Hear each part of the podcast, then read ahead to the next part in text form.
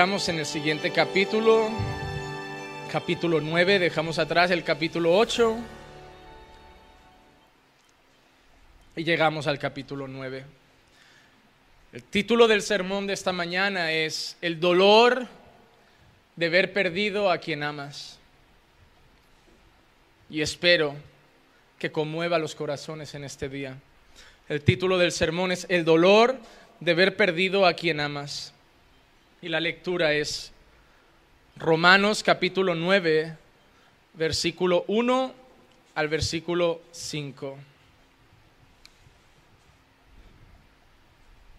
Romanos capítulo 9, versículo 1 al versículo 5. Dice así el apóstol Pablo. Digo la verdad en Cristo, no miento, dándome testimonio mi conciencia en el Espíritu Santo de que tengo gran tristeza y continuo dolor en mi corazón, porque desearía yo mismo ser anatema, separado de Cristo por amor a mis hermanos, mis parientes según la carne, que son israelitas, a quienes pertenece la adopción como hijos y la gloria los pactos, la promulgación de la ley, el culto y las promesas, de quienes son los patriarcas y de quienes según la carne procede el Cristo, el cual está sobre todas las cosas, Dios bendito por los siglos. Amén, amén y amén. Pueden tomar asiento.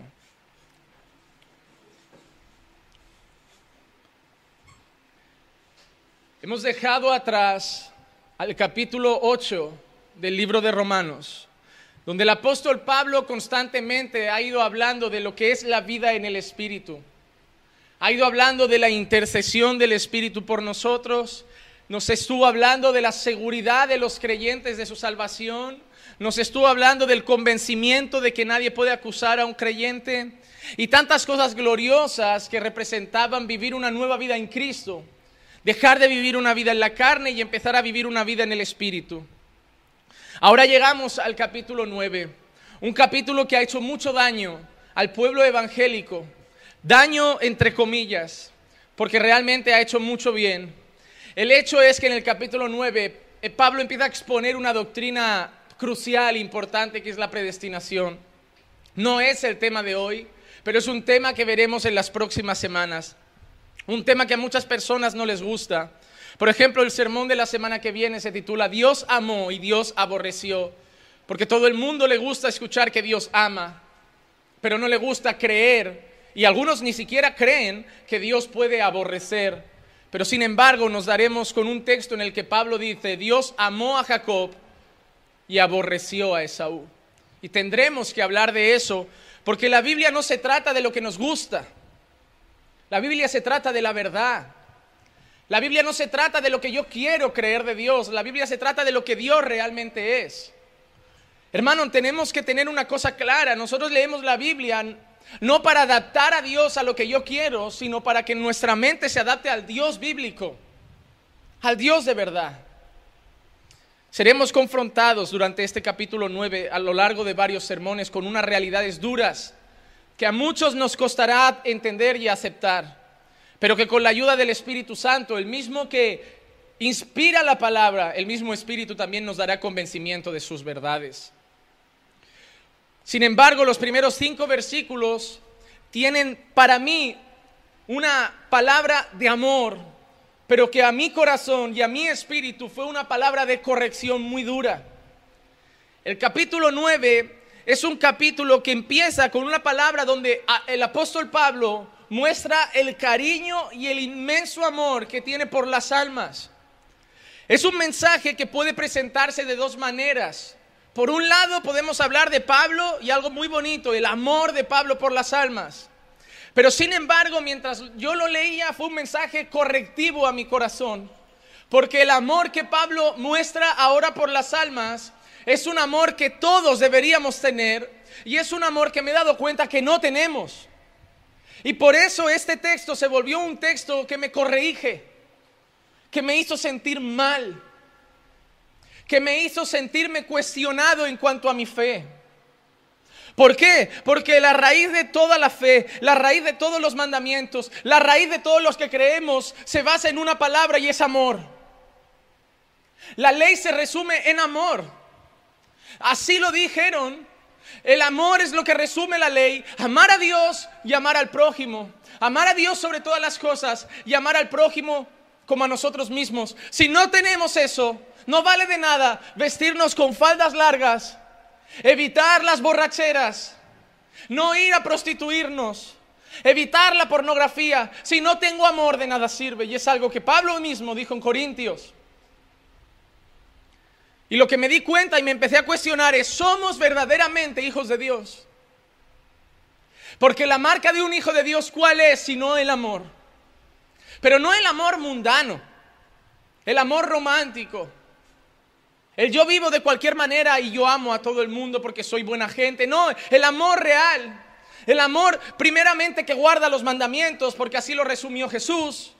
También el amor incondicional, el amor a nuestros enemigos, porque es muy fácil amar a nuestros amigos. El amor a los perdidos, la compasión por los que no conocen a Jesús. Así que el mensaje de hoy podía ser un mensaje de amor, viendo el amor de Pablo, pero hoy va a ser un mensaje de corrección. Quizás soy yo, que como soy tan duro de todos los mensajes, le encuentro la parte de corrección y es lo único que traigo. Pero cuando yo miro la iglesia de Cristo, me doy cuenta que lo que necesita es corrección y no mucho cariño. La iglesia de Cristo, lamentablemente, lo, que menos necesita ahora son mensajes de autoayuda y de ánimo. Necesita ser corregida. La iglesia de Cristo está muy lejos de ser lo que debemos ser y necesita ser corregida. Y es lo que vamos a hacer en esta mañana. Vamos a corregirnos a nosotros.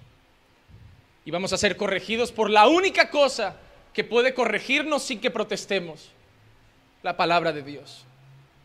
No voy a ser yo el que corrija a la iglesia por un motivo, porque yo estoy dentro de esta corrección. Yo también fui corregido cuando preparaba el sermón. Así que hoy todos seremos corregidos, porque este amor que Pablo muestra ahora por las almas, yo no lo veo, francamente, en nadie de esta iglesia. En ninguno de nosotros. No digo de vosotros, digo en ninguno de nosotros. Y tristemente ese amor no lo encuentro en la gran mayoría de creyentes que hoy conozco. Amamos nuestras congregaciones, amamos nuestras denominaciones, amamos incluso la verdad, amamos nuestros pastores, pero no amamos las almas. Y eso es algo que Dios va a recalcarnos en este día, el amor por las almas. Vamos a analizar el texto y lo vamos a dividir en tres secciones. En primer lugar, vamos a ver el dolor de Pablo por los perdidos. En segundo lugar, vamos a ver que nada sirven los privilegios de tener la palabra, los pactos, las promesas, porque es lo que Pablo enseña de los israelitas, que no les sirvió. Y en tercer lugar, vamos a ver a Cristo, la mayor muestra de amor por los perdidos. Así que vamos al primer punto, versículos del 1 al 3. Pablo dice lo siguiente, digo la verdad en Cristo, no miento, dándome testimonio mi conciencia en el Espíritu Santo de que tengo gran tristeza y continuo dolor en mi corazón, porque desearía yo mismo ser anatema, separado de Cristo, por amor a mis hermanos, mis parientes, según la carne la palabra de Pablo empieza diciendo, digo la verdad en Cristo, no miento, dándome testimonio mi conciencia en el Espíritu Santo. Esa manera en que Pablo se expresa quiere recalcar que lo que dice es verdad, que lo que dice es cierto. Pablo empieza a decir, lo digo de verdad en Cristo y, es, y soy consciente por mi conciencia en el Espíritu Santo. Lo que Pablo está diciendo a los de Roma es, no os quiero decir esto para quedar bien, no os quiero decir esto para quedar como que yo amo y vosotros no. Os estoy hablando la verdad y el Espíritu Santo y Cristo son testigos de ello. Pablo está recalcando que las palabras que va a decir no son de autoexaltación, porque Pablo siempre ha sido un hombre humilde, un hombre que siempre se ha presentado como el primero de los pecadores, el último de los apóstoles, él mismo se llama el abortivo. Pablo siempre se ha considerado más siervo que apóstol, siempre se ha presentado más como siervo y esclavo de Cristo que como apóstol para mostrar su autoridad, aunque la tenía dada por el Señor. Y Pablo empieza a decir es una gran verdad. Y esa gran verdad que Pablo empieza a decir es, la verdad que os digo es que tengo gran tristeza y continuo dolor en mi corazón. Hermano, lo que, lo que nos tenemos que preguntar muchas veces es el motivo de por qué la gente hace las cosas. Hermano, cuando yo pienso en Jesús y veo cuál fue el motivo por el cual Jesús fue a la cruz, solo veo un motivo. Amor. Amor a Dios primeramente y amor a los pecadores. Por mucho tiempo hemos visto a Pablo en la cárcel, siendo perseguido, recibiendo latigazos, siendo castigado, siendo al final incluso muerto. Y lo que nos tenemos que preguntar es por qué Pablo pasó todo eso. Porque cuando vemos las cartas no vemos un pueblo que cuidara mucho a Pablo. Vemos un pueblo por el que Pablo dice que sufría dolores de parto. Vemos una iglesia como la de Corintio que tiene gente que tiene relaciones con su madrastra. Vemos personas a las que Pablo dice, os tengo que hablar como a carnales. Gente mentirosa. Vemos cartas de Pablo en que dice, ruego a Ebodía y Sintique, personas que tenían divisiones, personas que estaban en contiendas, iglesias que estaban enfadadas entre ellos, algunos hermanos. Y yo me pregunto, ¿qué movió a Pablo a dar tanto por ese tipo de personas? Porque es lo único que hace que un pastor esté en una iglesia, hermano. El pastor no está aquí, claro, en una iglesia de falsa doctrina de la prosperidad, donde el pastor gana millonadas, lo tratan a cuerpo de rey, viaja en aviones privados, tiene lujo, sí, a él le da igual cómo viváis y él no sufre, porque cuando la vida de la gente no te importa, no sufres por la iglesia. ¿Creéis que yo sufro por la iglesia? Porque me tratáis mal. No, yo no sufro porque me tratáis mal. No me hacéis nada normalmente. Pocos son los que aquí me han atacado. Mi dolor es cuando vosotros no vivís conforme a la voluntad de Dios. Mi dolor es cuando vosotros pecáis contra Dios. Mi dolor es cuando vosotros no vivís vidas de obediencia a Dios. Es lo único que me trae dolor al corazón. Y yo me he sentido identificado con ese dolor y esa tristeza. Al ver la iglesia que se reúne y se congrega para alabar a un Dios al que no obedece, al que no ama sobre todas las cosas, al que no busca. Ese dolor es el que debe estar en el corazón de cualquier pastor, porque es lo único que va a hacer que un pastor aguante. Es lo único que va a hacer que un pastor se mantenga firme en el púlpito y no desista de la gente. Y no diga un día, ¿sabes qué? Ahí os quedáis. Lo único que hace que un pastor siga semana tras semana y lo único que hizo que Pablo siguiera tras semana, semana tras semana es amor. Porque el amor es lo único que fortalece a una persona a seguir adelante. Lo único que hace que una madre siga luchando por su hijo drogadicto es el amor que tiene por él. Lo único que hace que un hombre o una mujer sigan luchando por un matrimonio deteriorado es el amor que sienten el uno por el otro. Lo único que hace que, que un hijo eh, eh, siga orando por el bienestar de su familia es el amor que tiene por sus padres. Lo único que hace que nos movamos más y más cada día y nos mantengamos luchando cada día es el amor. El amor es la mayor motivación en el mundo. Es muy difícil ponerle freno a alguien que hace algo por amor. Una persona por amor es capaz de dejar su pasado para irse a otro continente, a, iniciar una relación con otra persona. Una persona por amor es capaz de dejar a su familia por irse con alguien. Una persona por amor es capaz de renunciar a todo lo material por irse a un lugar más pobre para estar con alguien en otra situación y en otro contexto. Y cuando amamos a Dios somos capaces de dejar el mundo para vivir para Él. Cuando amamos a Dios somos capaces de dejar las riquezas y el dinero para vivir por las cosas eternas. Y me he dado cuenta que eso es lo que falta. Amor. Cuando hay gente en la iglesia que me dice, pastor, lo que falta entre los hermanos es más amor. Le digo, no, tú lo que quieres es cariño. Cuando la mayoría me decís que falta más amor, lo que queréis, ¿sabéis qué es? Más visitas, más abrazos, más cafés juntos, más excursiones juntos, más abracitos, más... No, falta amor, pero no ese amor. Lo que más falta en esta iglesia es amar a Dios sobre todas las cosas. Y amar al prójimo como a nosotros mismos.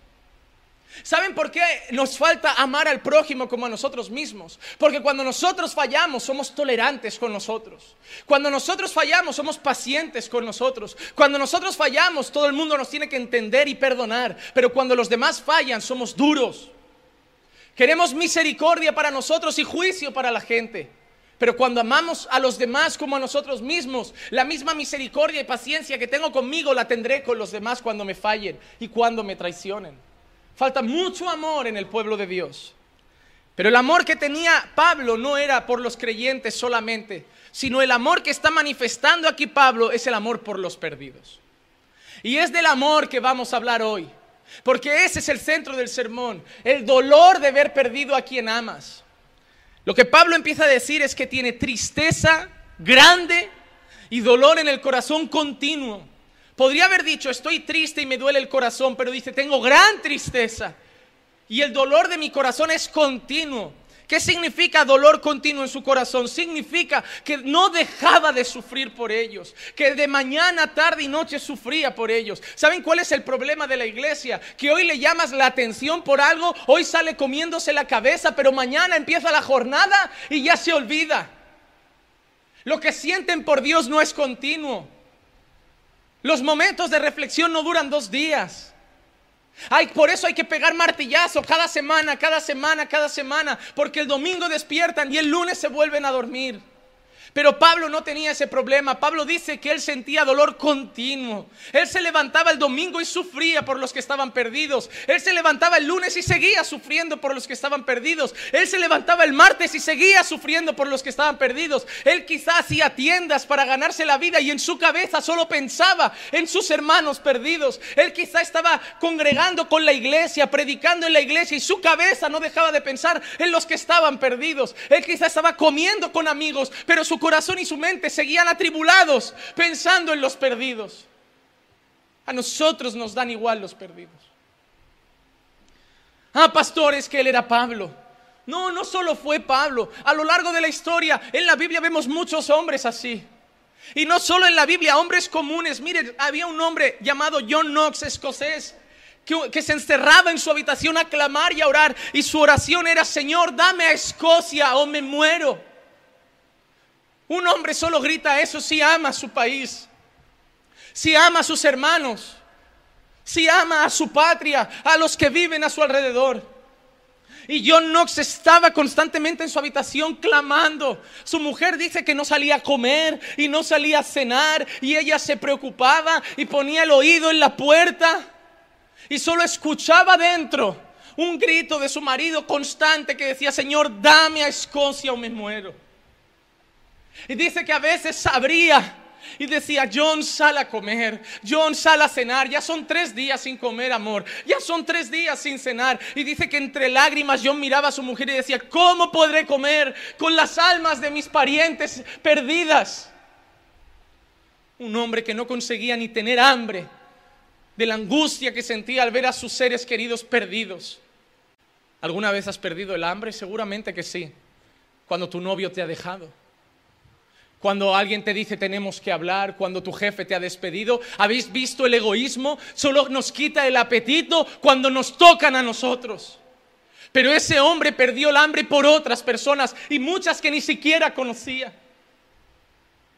Ese es el amor que tenemos que pedir a Dios. Ese es el amor que tenemos que conquistar. El tener incluso deseos de perder el hambre. ¿Cómo voy a estar aquí? ¿Cómo puedo estar? Irte a la playa y pensar, ¿cómo puedo estar aquí en la playa bañándome y saber que todos los que me rodean están yéndose al infierno?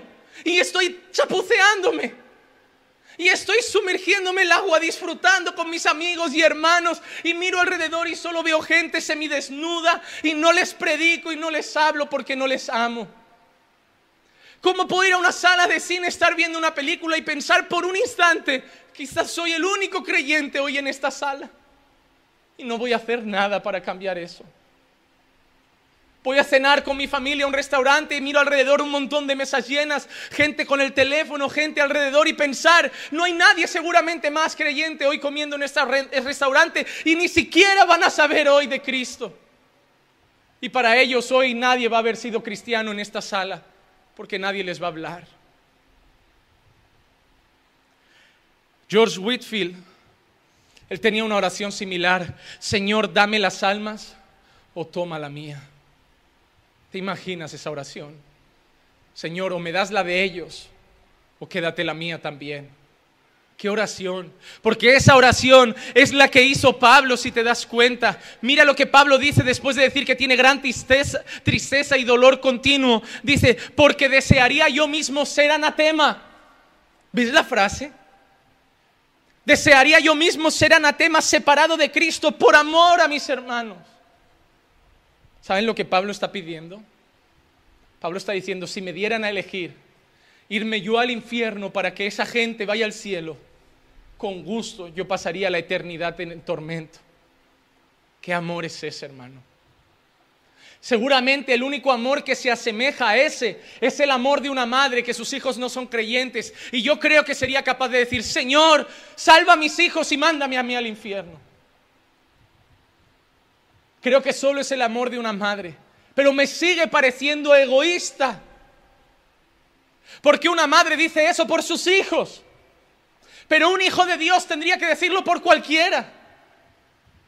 El título del sermón es Dolor de haber perdido a quien amas. Y ahora yo te voy a hacer una pregunta. ¿Cómo te sientes tú cuando comes con tu madre o tu padre o tus hermanos o tus sobrinos? Cuando celebras un cumpleaños familiar y entre cánticos de cumpleaños feliz, entre momentos de abrazos y tiernos momentos con familiares, te pasas por un momento por la cabeza el saber que esos hombres y mujeres que tanto amas, que son tu familia, van a pasar la eternidad en el infierno con Satanás y sus demonios. ¿No te duele? ¿No te duele pensar que tu madre va a irse al infierno si no se ha ido ya? Porque esa historia de que se ha muerto mamá, no conocía al Señor y ojalá Dios tenga misericordia, murió sin Cristo, tu madre ahora estará en el infierno. Tu padre quizá ahora está en el infierno gritando como aquel hombre cuando murió rico y Lázaro, aquel hombre que dijo, manda, manda, manda a alguien, a mis hermanos. Porque ese sitio es real, porque hay tormento. Porque ese hombre clamó que alguien me moje los labios solo con un poco de agua. Y ese hombre en el mismo infierno clamaba, manda a alguien a mis hermanos que le hagan saber que este sitio existe. Y él dice, ¿sabes qué? Tienen a Moisés, tienen los profetas. Si no hacen caso a la palabra, nadie, aunque resucite un muerto, no creerán. Pero tu familia te tiene a ti, hermano, y tú no le das ni siquiera la palabra. Hermano, tú sabes que tu abuela y tu abuelo pueden estar en el infierno, que tu madre y tu padre pueden estar en el infierno, que tus tíos y tus sobrinos o tus hijos pueden estar ardiendo en el infierno donde solo hay lloro y crujir de dientes y no van a arder un día o dos días. Hoy se levantaron clamando y ardiendo, mañana se levantarán clamando y ardiendo, pasado se levantarán clamando y ardiendo. Esa es una realidad. El cielo existe y el infierno también. Y estamos rodeados de gente que se está yendo al infierno y no hacemos nada porque no queremos molestarles. Y ellos sí saben que somos cristianos. Y allá abajo tendrán conciencia. Y allá abajo pensarán, ¿por qué no me dijo nada mi prima? Y tú te lavarás las manos diciendo, yo les hablé y no quisieron. Háblales más. Insísteles más. ¿O acaso tú fuiste fácil para llegar aquí? ¿O acaso tú te postraste el primer día ante Dios? ¿O acaso tú rendiste tu corazón la primera vez que escuchaste el Evangelio? ¿O cuántas veces te has pasado en la iglesia viviendo una fe falsa? ¿Cuánto tardaste tú en rendirte a, Jesús? Y tú quieres que hablando una vez ellos se conviertan. No, hermano, nuestra madre va a estar en el infierno y va a saber que no le hablamos lo suficiente. Nuestro Padre estará allí Es la mujer que nos llevó en el vientre. Es la mujer que se levantó por las noches a secarnos el sudor en noches de, gripe y de fiebre. Es la mujer que nos cuidó, nos alimentó, nos amamantó y vamos a dejar que esté eternamente en el infierno. Oh pastor, pero no creemos en la predestinación. ¿Y desde cuándo la predestinación es motivo para no hablarles y predicarles? Porque la, misma palabra me hace creer que Dios tiene elegidos, sí, pero la misma palabra también me hace creer. ¿Y cómo creerán si no hay quien les predique? Están todos los textos ahí. No es solo uno en el que creo, yo creo en todos. No, hermano, no amamos. No amamos a los perdidos y tristemente creo que no amamos ni a nuestra familia. Pablo tenía gran tristeza y continuo dolor en su corazón. ¿Cómo sabemos que amamos y sufrimos? Porque cada domingo queremos arrastrar más gente aquí, no tienes que venir a la iglesia. Incluso gente que tú sabes que está en iglesias que son sectas o mentiras, los vas a arrastrar, no tienes que escuchar la verdad. No puedes seguir perdido, no puedes seguir alejado de Dios, no puedes seguir viviendo de esa manera. Tienes que salvarte, por amor a Dios te tienes que salvar. No amamos a Dios sobre todas las cosas y no amamos al prójimo no tenemos el amor de Pablo. Ah, pastor, es que Pablo fue especial, especial. Éxodo capítulo 32, versículo 31 y 32. Entonces volvió Moisés al Señor y dijo, ay Señor, este pueblo ha cometido un gran pecado, se ha hecho un Dios de oro. ¿Recuerdan el becerro de oro? Dios se calentó y Dios quiso acabar con ese pueblo, decir, se acabó, estoy cansado de este pueblo. Y Moisés dice, ese pueblo ha cometido un gran pecado, se ha hecho un Dios de oro, pero ahora si es tu voluntad, perdona su pecado y si no, bórrame del libro que has escrito. Porque Moisés dice, si los perdonas, bien, y si no los perdonas, mátame a mí con ellos. Moisés era, era su pastor, Moisés era su líder. ¿Sabes cuál es el mayor dolor de un pastor? Cuando yo veo a alguien perdido, yo cargo el peso de esa culpa en mi corazón. Porque sabes que me atormenta. He predicado bien, he insistido lo suficiente, he hecho mi trabajo, estoy haciéndolo mal y por eso se están perdiendo. Entonces al final, ¿sabes qué? Señor, no puedo. Si ellos se van, voy yo con ellos al infierno también porque yo no los cuidé, me los diste y no los cuidé bien. Por eso es un, un constante dolor. Oh, porque el pastor vive como atormentado. Oh, porque el pastor vive como atribulado. Porque el pastor tiene que sufrir. Lo pasa mal. Lo pasa mal. Hay alguien te da una palmadita, no, pastor, no depende de ti, es cosa de Dios, tú predica. Ay, tú no eres pastor. Tú no eres pastor. Solo alguien que no es pastor descansa diciendo, tú tranquilo, tú predica que la obra la hace Dios, ya sé que la obra es de Dios, ya sé que yo solo puedo predicar al oído, ya sé que solo Dios lleva la palabra al alma. Ya sé que solo Dios lleva la palabra al corazón. Ya sé que solo Dios transforma un pecador en un hijo. Pero mi pregunta es, yo he hecho mi trabajo. Yo he hecho todo lo que podía. Yo he insistido, yo he corregido, yo he exhortado, yo he animado, yo he abrazado, yo he amado, yo he enseñado, yo he atendido, yo he discipulado todo lo que podía hacer. Solo un pastor sufre, el resto no. El resto ve que otro más se va, el resto ve que otro día somos menos gente y la gente, no, Dios ya mandará a otros. Ese es el corazón de alguien que no ama. Porque el corazón de alguien que ama no quiere otros. El corazón de quien ama, no, pastor, Dios se llevó a esa familia, pero traerá otra, pero es que yo no quiero otra. Yo los quiero a ellos y a la otra, pero no quiero que se vaya un... Un pastor no quiere cambios. Un pastor no quiere uno por otro. Un pastor no quiere renovar la membresía cada dos años. Un pastor quiere crecimiento, quiere gente durante años y toda la vida en el Señor. Nunca pastor no duerme feliz. ¿De verdad os consuela creer? No, pastor, Dios se lleva dos y trae ocho. ¿Os consuela que se lleven dos? ¿Os consuela que se vayan dos? ¿Os consuela saber que hay hermanos que no congregan? ¿Os consuela saber que hay hermanos que no están con el Señor? Oh, pastor, no, pero eso es que nunca fueron cristianos. Y entonces busquémoslos. Prediquémosles. Arrastrémoslos. Esas palabras solo son para justificar la falta de amor que tenemos. Y lo más triste es que usamos la Biblia para justificar nuestra falta de amor. Yo sé que solo Dios cambia. Yo sé que solo Dios perdona, yo sé que solo Dios santifica, pero yo sé que también dijo, id y predicad, id y haced discípulos, amaos los unos a los otros, orad los unos por los otros, exhortad los unos a los otros, no dejando de congregar, más bien animaros los unos a los otros a las buenas obras, cuanto más cuando estamos en estos tiempos malos. ¿Estamos haciendo todo eso? No, porque no tenemos un profundo dolor me duele mi matrimonio, me duele mi economía, me duele mi, relación, me duele, me duelo yo. Somos el centro del mundo. Ese es el mayor problema de la humanidad, que es la raza más egoísta que existe sobre la faz de la tierra. Pensamos en nosotros, tiramos una presa abajo, nos dan igual los animales, nos cargamos la mitad del Amazonas, nos da igual quien viva ahí, no, no, cambio de mujer porque no me atiende, me da igual lo que pase con mis hijos, ya son grandes, ellos ya hagan lo que quieran, porque soy egoísta, porque así es el ser humano. En la iglesia, no, esos se van. Bueno, eran un problema para mí porque tampoco me caía muy bien. Bueno, pues ya está, porque yo soy el centro. Somos la raza más asquerosa que hay en la tierra. Somos lo más egoísta que hay en el mundo. No amamos como Dios ama. Podemos decir que tenemos amor, sí, pero al amor de este mundo.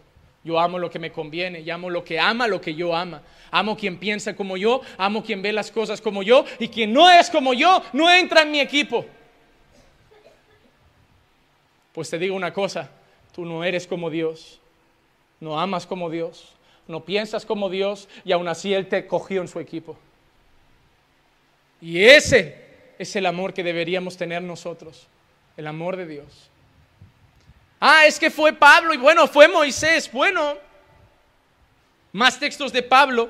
Hechos capítulo 20, 18 y 19, cuando vinieron a él les dijo, vosotros bien sabéis cómo he sido con vosotros todo el tiempo, desde el primer día que estuve en Asia, sirviendo al Señor con humildad y con lágrimas, con pruebas que vinieron sobre mí por causa de las intrigas de los judíos. ¿Cómo servía Pablo al Señor? ¿Qué palabras usa? Servía al Señor con humildad, servía al Señor con lágrimas y servía al Señor con pruebas.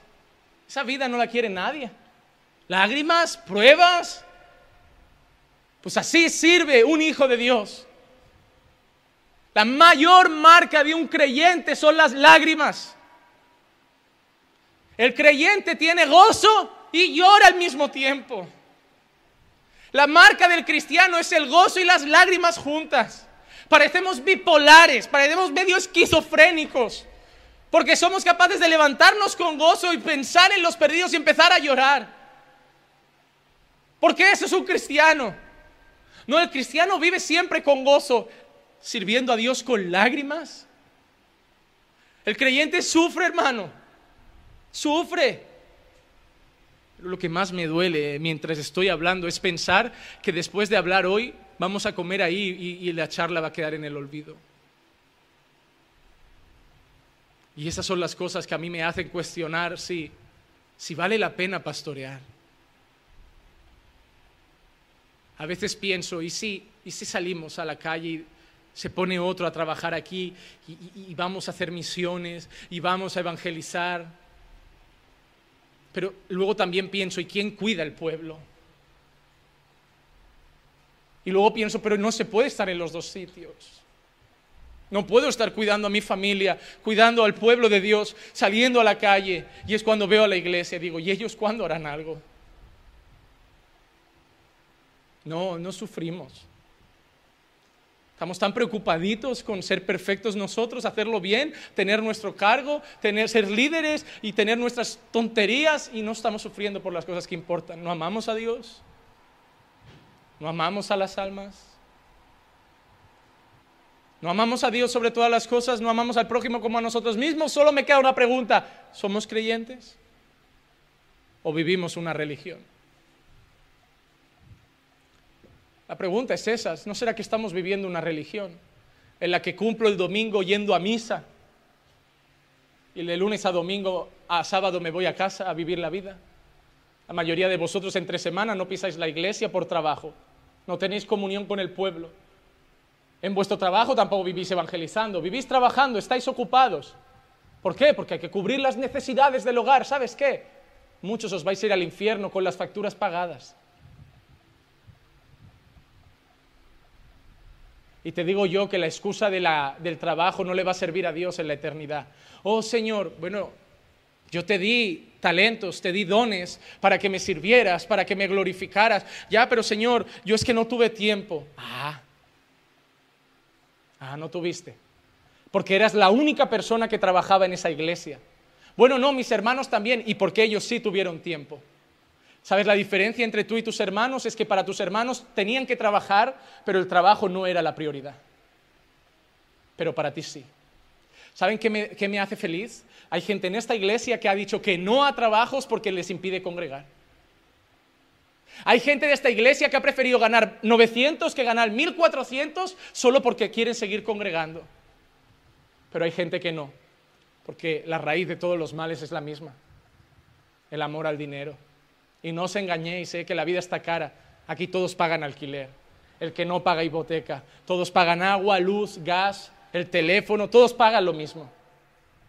La diferencia son las prioridades.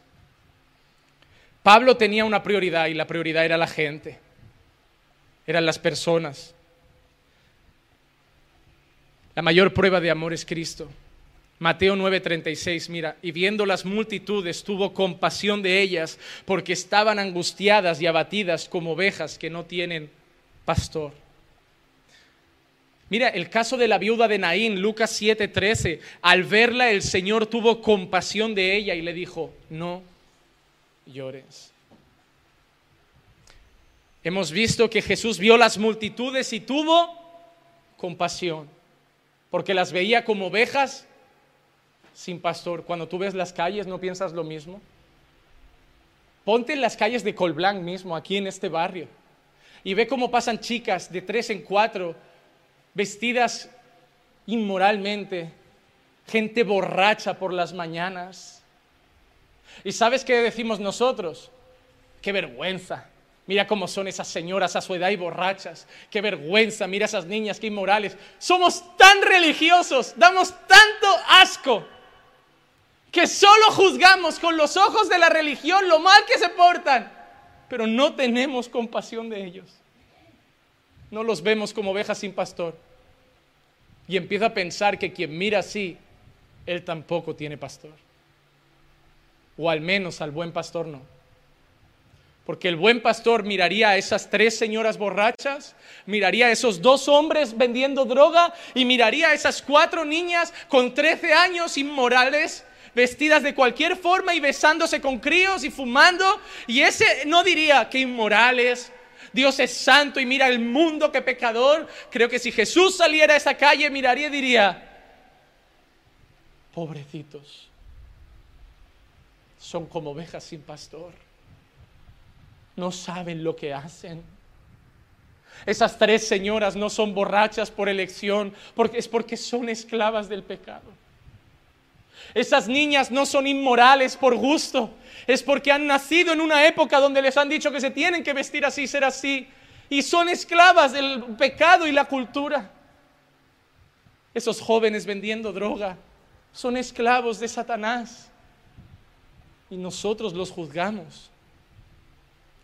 Más miedo me da a nosotros que conociendo la verdad no la vivimos. Porque ellos pueden decir, yo nunca supe de Dios. Pero nosotros no diremos eso. Nosotros estaremos delante y podremos decir, yo supe de ti y aún así pecaba. No hay compasión en nuestros corazones. Por eso la iglesia de Dios solo se hincha de creyentes. Por eso la iglesia de Dios solo se llena de gente que viene de otras iglesias. Hay rotación en las iglesias. Pero yo clamo y oro para que esté la prostituta aquí dentro, el mendigo aquí dentro, el traficante aquí dentro, el drogadicto aquí dentro. Las tres borrachas en primera fila, las cuatro jovencitas inmorales en primera fila. Y ver la gloria de Dios transformándolos. pero no los vamos a traer, ¿verdad? Porque estamos ocupados, porque no tenemos tiempo. No es falta de tiempo, es falta de amor. No amamos. No podemos decir, ninguno de nosotros aquí tengo profundo dolor y tristeza cuando veo a ese pueblo. Pablo dijo, si yo hablara lenguas humanas y angélicas, pero no tengo amor, he llegado a ser como metal que resuena o címbalo que retiñe. Y si tuviera el don de profecía y entendiera todos los misterios y todo el conocimiento, y si tuviera toda la fe como para trasladar montañas, pero no tengo amor, no soy nada. Y si diera todos mis bienes para dar de comer a los pobres, y si entregara mi cuerpo para ser quemado, pero no tengo amor, de nada me aprovecha. ¿Tú sabes eso también? Si vinieras, te voy a cambiar las frases. Si vengo a todos los cultos, pero no tengo amor, no soy nada. Si me visto con modestia porque soy una mujer piadosa, pero no tengo amor, no soy nada. Si dejo las borracheras, los vicios, la inmoralidad, la pornografía y no tengo amor, no soy nada. Si no fornico con mi novia, pero no tengo amor, no soy nada. Si no adultero, soy fiel a mi mujer, cuido de mis hijos, cuido de las necesidades materiales de mi hogar, pero no tengo amor, no soy nada. Si cumples con las normas de tu religión, pero no tienes amor, no eres nada. Somos muy religiosos. Me da miedo que caminando por fe se está volviendo uno de los centros de más fariseísmo de nuestro entorno. Oh, pastor, mira, en esa iglesia tienen buena doctrina, pero son un poco liberales, juzgamos todo, ¿verdad? Nadie está a nuestra altura, chicos. Nadie llega a la altura de caminando por fe. Me da mucho miedo que pensemos eso. No acaben cometiendo el error de creer que solo caminando por fe salva. Y no vaya a ser que aparezcamos caminando por fe en el infierno entero. Porque si aquí el aire no da fresquito, allí lo vamos a pasar peor. No, hermano. A lo mejor no, no cuidan algunas cosas tanto con tanto celo pero a lo mejor son más sinceros en su fe y a lo mejor en 10 años sí que Dios les abre más el entendimiento en algunas cosas. A lo mejor en esa iglesia, oh pastores, que en esa iglesia tienen pastora. Bueno, y, y a lo mejor se aman y evangelizan y salen. Y yo no estoy de acuerdo con que haya pastora, pero a lo mejor más adelante Dios abre el entendimiento en esa área, pero en todas las otras tienen amor a Dios y amor al prójimo y están teniendo temor de Dios. ¿De qué te vale ganar debates en Facebook de teología y no tener amor en tu corazón? No eres nada. Eh, llena Facebook de palabra de Dios, que te puedes ir igual al infierno, eso no salva. Que Dios derrame amor en nuestros corazones. Primeramente por Él, sobre todas las cosas, y segundo por las almas. Amor a las almas es lo que nos falta, amor a las almas. ¿Sabéis por qué no hay evangelistas en nuestra iglesia? Porque no hay amor a los perdidos. ¿Sabéis por qué no hay misioneros en nuestra iglesia? Porque no hay amor a los perdidos. ¿Sabéis por qué las mujeres no estáis sirviendo en la iglesia? Porque no tenéis amor por los perdidos. Porque queréis un cargo aquí, pero no podéis hacer mil cosas fuera para ganar a los perdidos. No hay amor a los perdidos. Segundo punto, de nada sirven los privilegios. Versículos 4 y 5. Pablo dice que él sufre por amor a sus hermanos en la carne. Dice que son los israelitas a quienes pertenece la adopción como hijos, la gloria, los pactos, la promulgación de la ley, el culto y las promesas. De quienes son los patriarcas, de quienes según la carne procede Cristo, el cual está sobre todas las cosas. Dios bendito por los siglos. Amén. Pablo dice que está sufriendo por los israelitas. ¿Y sabes lo que dice de ellos? Dice, tienen la ley. de, de ellos nace Cristo físicamente, es linaje de David. Dice, ellos tienen a los patriarcas, ellos tienen los cultos, ellos tienen las promesas, ellos tienen la promulgación de la ley, ellos tienen los pactos. ¿Y sabes qué está diciendo Pablo? Y eso no les ha servido, ¿sabes de qué? De nada. Porque no tienen a Cristo en su corazón. Porque no han reconocido el señorío de Jesús. No han reconocido que Jesús es el Mesías. No han reconocido que Jesús es el Salvador. No han reconocido que Jesús es Dios. Y eso sirve para nosotros. De nada vale tener la Biblia, el culto, la iglesia, la alabanza, la santa cena, las ofrendas, todo. Si no nacemos de nuevo. Mira Nicodemo, Nicodemo tenía el culto, la ley, la ropa, el sacerdocio, el cargo, el título. Y Jesús se encuentra con Nicodemo y en vez de decir, oye, qué guay, dijo Nicodemo, es necesario nacer de nuevo. Y Nicodemo se queda paralizado. ¿Cómo? ¿Nacer de nuevo? Soy sacerdote, soy maestro, soy un religioso observado y, aplaudido y admirado y honrado y tú me dices que no vale. Y Jesús dice, no vale. Si no naces de nuevo, te vas al infierno con tu religión, Nicodemo. No vale eso. Lo de los israelitas era grave, porque mira lo que pasa en Lucas 4, 16 al 22 llegó a Nazaret, Jesús llega a Nazaret, donde se había criado y según su costumbre entró en la sinagoga el día de reposo y se levantó a leer. Jesús empieza a leer en la sinagoga y le dieron el libro de Isaías. Y abriendo el libro, halló el lugar donde que estaba escrito y empieza a leer a los profetas y en este caso a Isaías. Y mira qué texto lee. El Espíritu del Señor está sobre mí porque me ha ungido para anunciar el Evangelio a los pobres, me ha enviado para proclamar libertad a los cautivos y la, y la recuperación de la vista a los ciegos, para poner en libertad a los oprimidos, para proclamar el año favorable del Señor. Está leyendo el libro de los israelitas, el libro de los profetas que tanto admiran, que tanto aman, el libro que anunciaba el Mesías. Dice, cerrando el libro, lo devolvió al asistente, se sentó y los ojos de toda la sinagoga estaban fijos en él. Y entonces comenzó a decirles, hoy se ha cumplido esta escritura que habéis oído. Les leyó un anuncio del Mesías y se pone delante de ellos y le dice, ese Mesías que dijo Isaías, ese ungido Jesús dice, hoy se ha cumplido delante de vuestros ojos. Yo soy a quien Dios ha ungido. Yo soy el Mesías. Y todos hablaban bien de él y se maravillaban de las palabras llenas de gracia que salían de su boca y decían, se pone delante de ellos, les dice, esto que habéis leído habla del Mesías que estáis esperando. Dice, hoy se ha cumplido, les dice, yo soy el Mesías. Y solo hicieron una pregunta al final. ¿No es este el hijo de José? ¿Ves, lo que pasó? Se les presenta el Mesías delante y lo único que les pasa por la cabeza es, ¿no es este el hijo del carpintero? Como, como diciendo, muy bien lo que dice, pero mi Mesías no va a ser el hijo de un carpintero. Mi Mesías no va a venir de una familia pobre. Mi Mesías es descendiente de reyes. Es linaje de David y siguieron sin creer en él. ¿Saben qué significa eso? Que no sirve de nada tener el libro, pero no tener al Espíritu.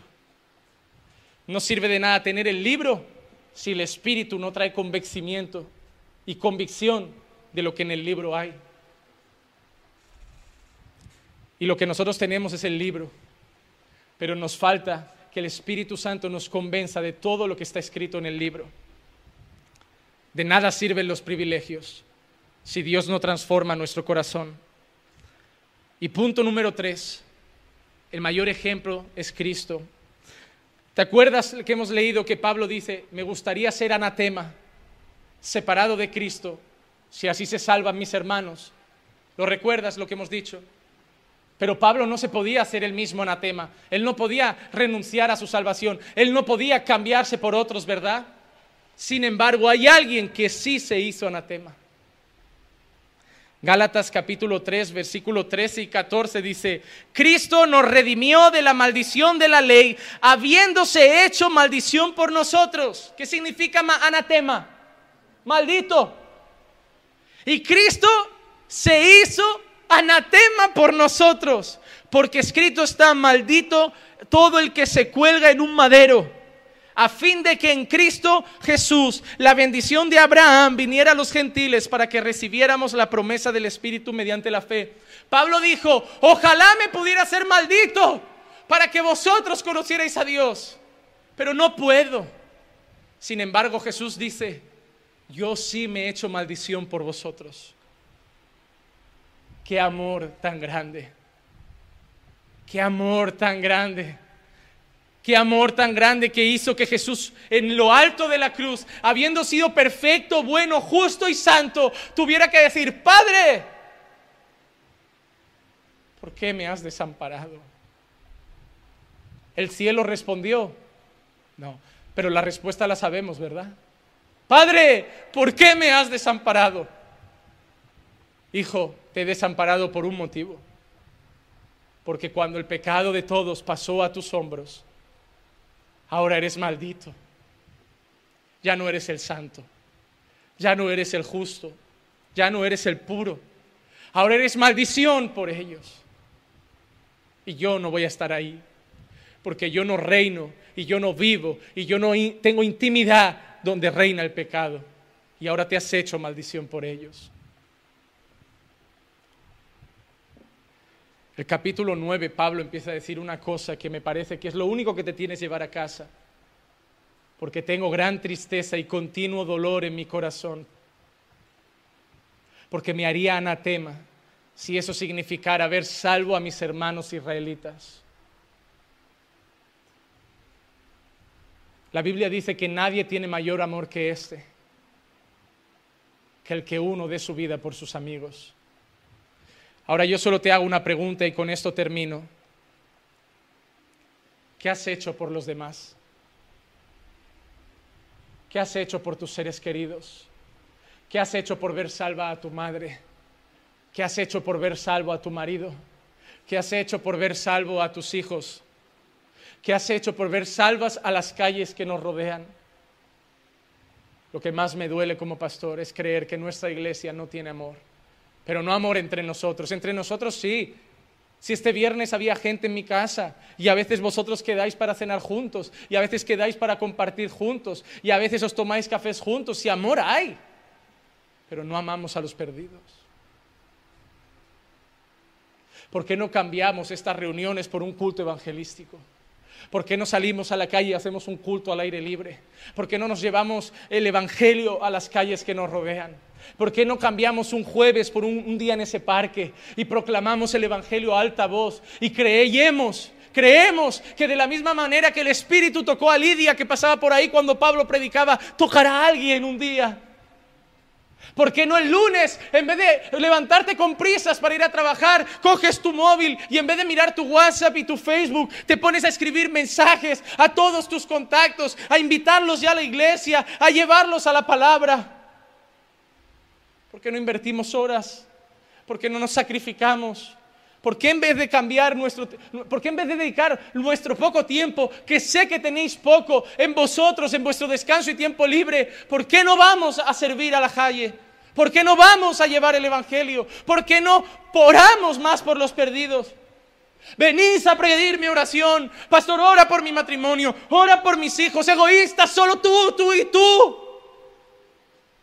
No venís nunca a decir, pastor, vamos a orar esta mañana por las prostitutas, por los drogadictos, por las almas perdidas. No, es tu casa, es tu dinero, es tu trabajo, es una puerta abierta para ti, es tu marido, son tus hijos, es tu tristeza, es tu lucha, es tú, tú, tú, tú. ¿Cuándo estarán los demás? ¿Por qué te crees que vives en la tierra? ¿Por qué te crees que estás aquí en la tierra, hermano? Pastor, estamos en la tierra para salvarnos. No, ya te has salvado. Si te arrepentiste de tus, de tus pecados y creíste, eres salvo. La pregunta es, ¿por qué entonces me ha dejado aquí? Para que otros sean salvos. Hermano, Dios te quiere usar para llevar la salvación a otros. Y sigue sentado y sigue sentado. Que Dios derrame de su amor en nuestros corazones, pero del amor de Él, no del nuestro, del amor de Él, del amor de Cristo. del amor que siente compasión por los perdidos, del amor que no critica cómo actúa el impío porque sabe que no sabe lo que está haciendo. Éramos tan malos en el mundo, nos sentimos miserables diciendo, ¿cómo siendo tan malo Dios me salvó? Pero luego nos volvemos tan arrogantes con los demás que no lo conocen. Que Dios derrame de su amor sobre nosotros. Y que si vamos a criticar algo, que critiquemos la iglesia, la religión, la falsa fe, pero no critiquemos a los que no conocen a Dios. Hay tanto por limpiar en casa que creo que no tenemos tiempo de ir a limpiar la casa de los demás. Hay mucha basura dentro de casa. No hay que pasarle el plumero, hermanos, al pueblo de Dios. Toca una limpieza a fondo. No tenemos mucho que perder yendo al mormón, al testigo de Jehová o al católico. Hay mucha basura en casa. Y lo peor es que la estamos metiendo debajo de la alfombra. Y un día no va a caber más. Y va a salir todo. Es toca remangarse, limpiar la casa y amar a los demás. Que Dios derrame de ese amor. Vamos a orar.